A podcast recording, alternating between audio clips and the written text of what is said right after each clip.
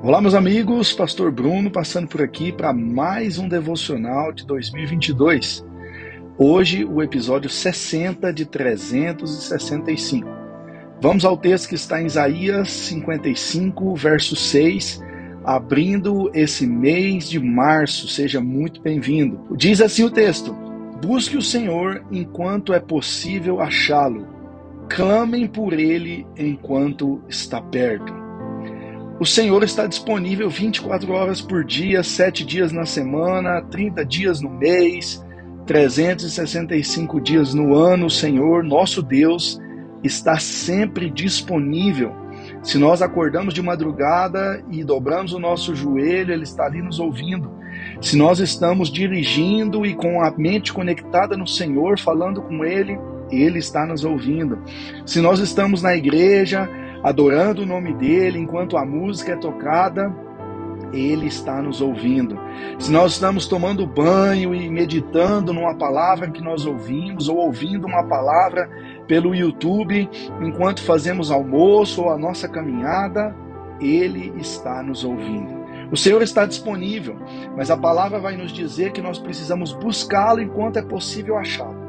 Pastor, então não faz sentido. Enquanto é possível achá-lo, por quê? Queridos, nós acreditamos, e a Bíblia nos ensina isso, que vai chegar um dia em que Jesus voltará para buscar os seus. Ele virá nos céus e levará com ele aquelas pessoas que o aceitaram e o serviram de todo o coração.